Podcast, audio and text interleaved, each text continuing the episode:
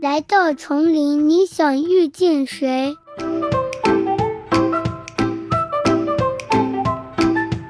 当高林森遇见丛林，从我爸到法师的逆袭。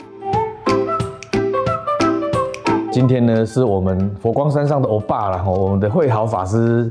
等下我确认一下，那欧巴是什么意思？欧巴是韩国话哥哥的意思。哦，完了，那这样没有用错了，可以，可以。其实慧豪法师是一个很特殊的，他十四岁就来到了台湾，来到了佛光山这边来学习。你这个十四岁年纪这么小，这个心情不会非常的复杂吗？多少难免是会啦，不过因为当初决定要来台湾，其实有经过了很多的。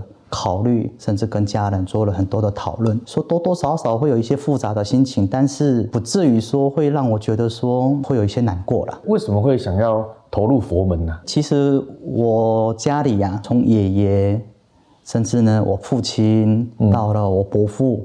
都是出家人哦，伯父那一系也有好几位出家众，所以光我们家族里面就好几位出家众了。我从出生到生长，所有的环境就跟这些寺寺院跟佛门有关系。我看我过去的一些什么，在幼稚园也好啊，或是学校。写未来志愿的时候，前面可能会写科学家，嗯，或是医生，嗯，甚至呢连那个司机，嗯，但是后面都会补两个字，叫做法师。我想要当科学家。法师，哎，或是说那个医生，法师，或是呢会开车的司机，法师，可能有一些方向性一直都有在想，但是想要出家这一条路是从来没有改变的。那个你想当法师这件事情呢，是你在环境你自己就这样决定，还是这个你家很多法师嘛，嗯，都一直跟你说哇，这个出家很好啊，要出家，有这样子吗？我很感谢我父母亲的一个部分，就是他们的心态上是非常的。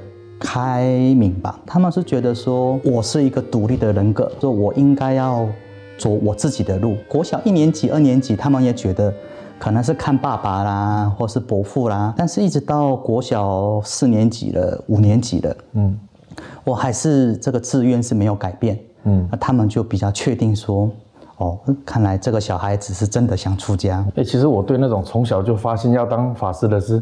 莫名的很佩服哎，我觉得好厉害哦。那既然你家里都已经是这么多的出家众了，你怎么会千里迢迢的从韩国跑来台湾这边呢？大概我国小四年级、五年级那个时候，嗯，韩国佛教界一连串的发生很多一些不太好的事情，讲的比较不好听，就觉得说，感觉在韩国没有希望，嗯，就觉得我应该要去。真正的有佛法的地方来学习啊，所以那个时候很多的一些韩国的法师们都推荐说，如果没有要在韩国出家的话，那你可以到台湾来。所以那个时候我就很慎重的拜访了韩国的很多各个教界的长老，拿了好几张的推荐函呢，嗯，就去就到台湾来拜师啊。所以你本来不是要来佛光山的？对，本来是我要在台湾。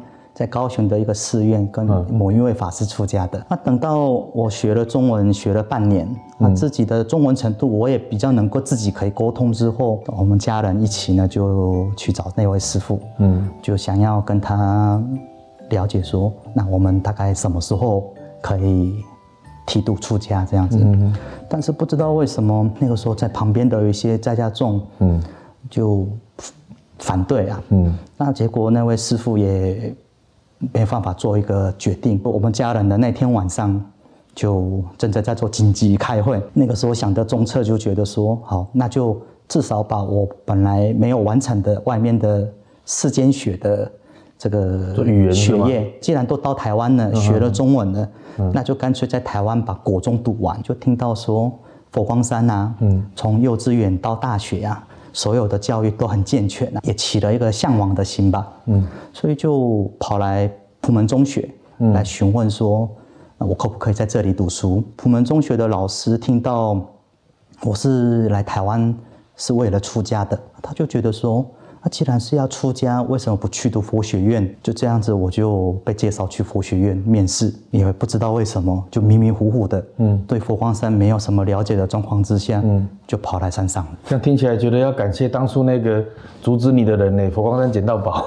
对呀，这个因缘其实真的是这样子转折就来了。其实现在回想起来，可能是真的有一种佛菩萨的安排啊，还是护法龙天的帮助吧，反而给我了一条更好的一条路，嗯，是我没有想到的最好的一条路。不过其实我我觉得像这个慧法师蛮了不起哦，就是说第一个你有没有发现说他从头到尾讲的中文超级标准的，就是说实际上你在看待你的人生的过程啊，你现在在说的时候，我觉得都一直跟那个。信仰契合在一起，佛教真的是在你的生命里面生根你你十几岁，然后看到韩国的佛教界，就会开始想说，哇，这个韩国的佛教界可能现在的因缘没有那么好。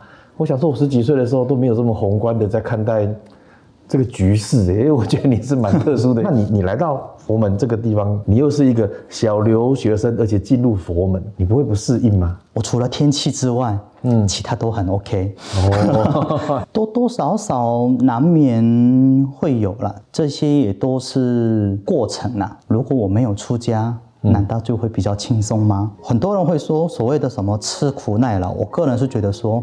我可能比较迟钝吧，哎，你不觉得这样很难过吗？嗯，对吼，好像是这样嘞。还要人家提醒就对。就等到有人提了之后，才觉得说，哦，好像是这样子。嗯嗯嗯。所以也没有特别在意过说，到底有什么困难，有什么辛苦啊？在佛光山的学习过程里面，你会不会偶尔动跟念说，哎呀，早知道我就在之前那个道场出家就好了？你会有这样子的动念过吗？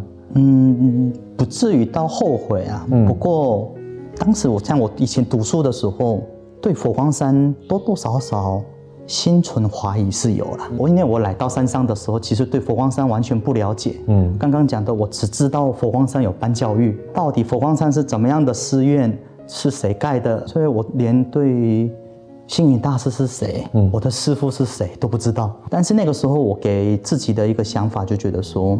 我只有来山上才一年，或者才多少时间而已，嗯，我还不了解这个地方，对，所以那个时候我就先给我自己三年，就觉得说我先待三年，如果三年之后觉得确定，嗯，这个地方是不是我要的地方，嗯，那我三年之后再决定，嗯，啊，等到三年过后呢？我就在续约三年，嗯了解。其实我自己是这样子不断的给自己三年的时间，我是三年、三年、三年，这样不知不觉就二十几年了。哦，好厉害，二十几年了呀。不过现在我就没有再数三年的了。是是是是是。以你的角度来看待佛光山，你从一个连幸运大师谁都不知道，嗯，然后来到了异乡，然后投入这样的僧团，那你觉得佛光山最珍贵的地方在哪里啊？教育，嗯，跟戒律。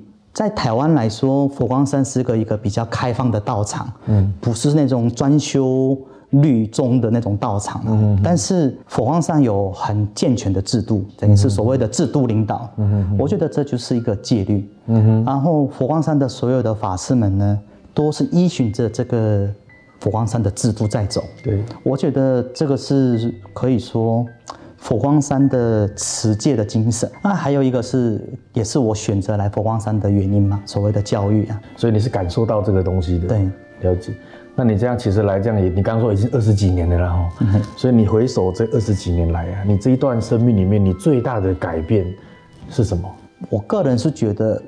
我在佛光山是一种印证的过程，说改变，我也不知道我自己改变了什么了。但是我觉得说啊，这个才是真正的佛教。对，不不过我觉得你说印证这个说的很好了，因为印证会让我们更安心，确实是这样。就是说，你你你有这样的概念，可是你不知道是不是真的是这样。嗯所以你你在这个生活里面，从点点滴滴里面去证实了自己。其实我每次跟师傅接心的啦，我觉得其实是这样子。那你对于自己未来？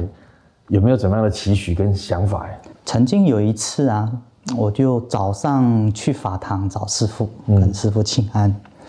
其实那段时间也是不断的在思考这个问题：我应该怎么规划我的未来？师傅的第一句话竟然是跟我说：“你不要回韩国。”师傅就解释说：“现在我要让你回去，比如说接个首尔佛光山寺的住持是没问题，但是这样。”也只是一个小寺院的住持而已，没有办法改变什么。在山山上呢，多经历一些，多历练一些，等到当了长老，在教界内也有一定的分量的时候，那个时候回韩国，一举一动都是可以影响着佛教。师父真的是很有智慧的，所以我个人是觉得说，近期内来讲，嗯，我觉得我也不要贪说，我一定要想要走哪个方向，嗯嗯如同师傅说的，多历练一些，我能够有因缘可以到哪个地方学习，哪个地方能够承担，嗯，只要我能力所及的范围内，我觉得我是多想要去接触，比较长远的规划，我是觉得，因为毕竟我是个韩国人啊，我觉得。我总有一天，我是要回去韩国，可以改变韩国的佛教。嗯哼哼，所以算是一个远大的梦想，是这样子吧。OK。